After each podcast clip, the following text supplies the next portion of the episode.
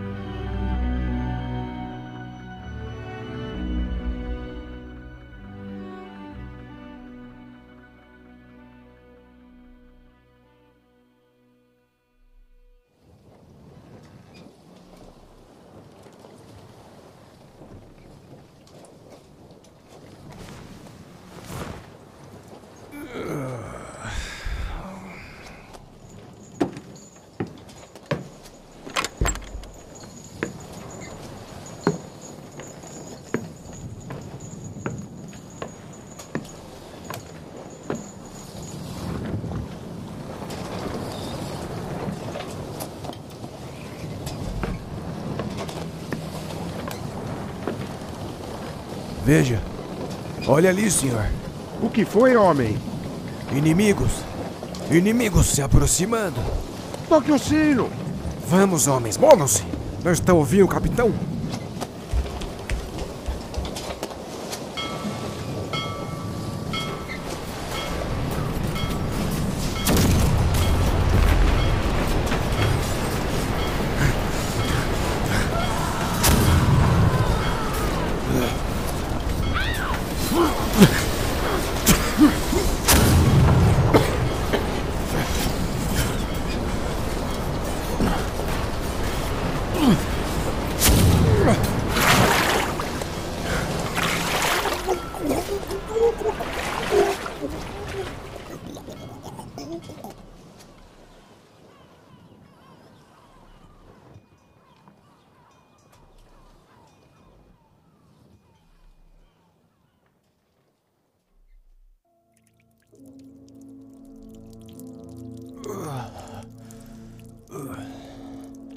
Quando finalmente despertei, descobri-me meio tragado pela extensão lamacenta de um infernal lodo negro, até onde minhas vistas alcançavam.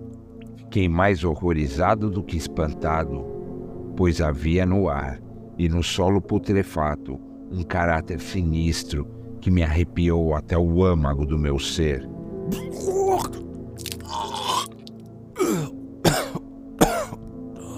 Talvez eu não devesse esperar transmitir em meras palavras a indizível repugnância que pode existir num silêncio absoluto e numa imensidão estéril. Não havia nada no alcance do ouvido e da visão, salvo uma vasta extensão de lodo preto, mas ainda assim o absoluto silêncio e a paisagem me oprimiram com o medo nauseante. Era tão grande a extensão da nova terra que se elevara por baixo de mim que não consegui captar o mais tênue ruído do oceano. Por mais que forçasse os ouvidos, caminhei a duras penas durante o dia todo na direção oeste, guiado por um outeiro gigante que se destacava em altura dos outros que existiam no deserto acidentado.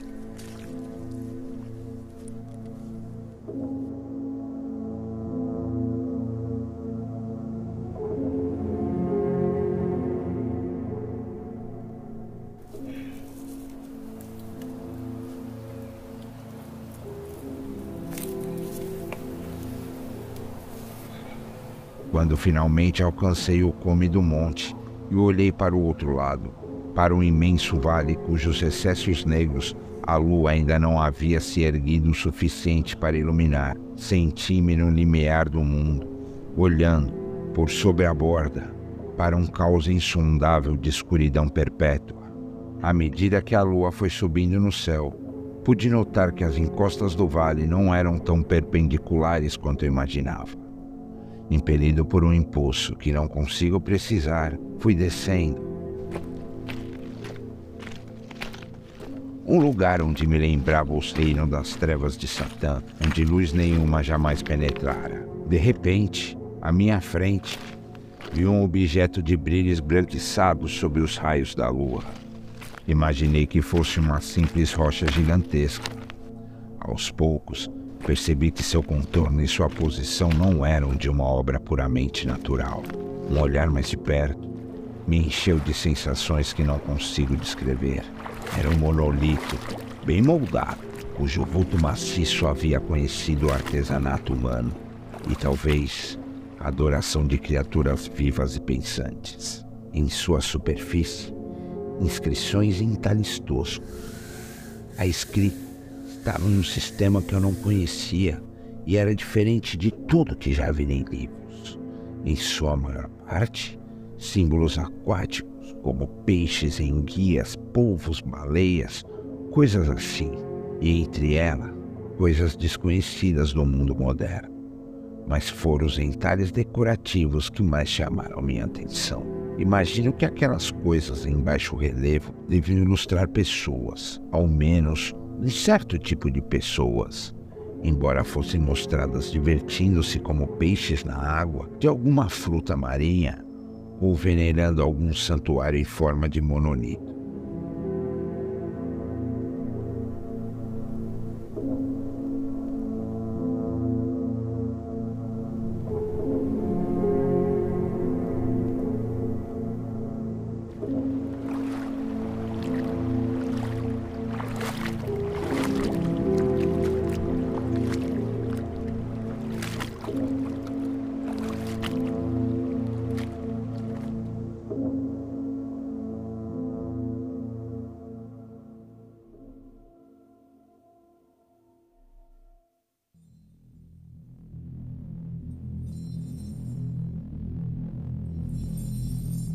De seus rostos e formas, não me atrevo a falar com detalhes. Sua mera lembrança me deixa. Tinha um perfil infernalmente humano, apesar das mãos e pés palmados, lábios largos e flácidos, olhos saltados e vítreos, e outras feições ainda menos agradáveis de se lembrar.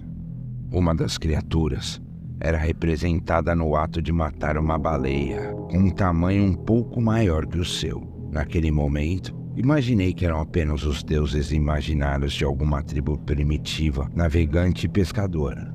Então, de repente, eu a vi, com uma leve agitação para indicar sua subida à superfície, emergiu para fora das águas escuras, enorme e repugnante. Ela disparou como um monstro fabuloso de um pesadelo para o monolito, ao redor do qual ajorrou seus braços gigantes e escamosos enquanto inclinava a cabeça horripilante, produzindo sons ritmados.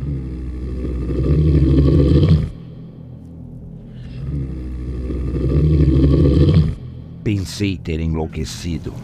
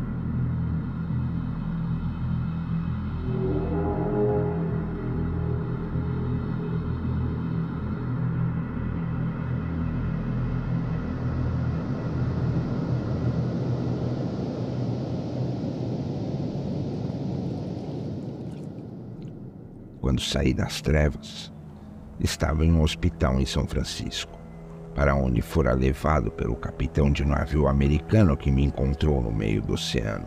Em delírio, falei muito, mas descobri que não deram muita atenção às minhas palavras. Procurei certa vez um estudioso, e o questionei com perguntas curiosas sobre a antiga lenda filistina de Dagon, o deus peixe. Mas percebendo que ele era um maldito racionalista, não insisti nas perguntas. É durante a noite, especialmente quando a lua está meio curva e minguante, que vejo a coisa. Tentei o álcool, mas deu-me apenas um alívio temporário e arrastou-me para suas garras como um escravo sem esperança. Sim, tendo escrito um relato completo em formação à desdenhosa diversão de meus semelhantes, agora pretendo acabar com tudo. Não consigo mais pensar ou olhar para o mar sem imaginar as coisas inomináveis que podem, neste exato momento, estar arrastando-se em seu lento lamacento e adorando seus antigos ídolos de pedra. Sonho com um dia em que a terra poderia afundar e o escuro leito do oceano erguer-se em meio a um pandemônio universal. O fim está próximo. Ouço um ruído à porta, como se um imenso corpo viscoso a estivesse forçando. Ele não me encontrará. A janela! A janela!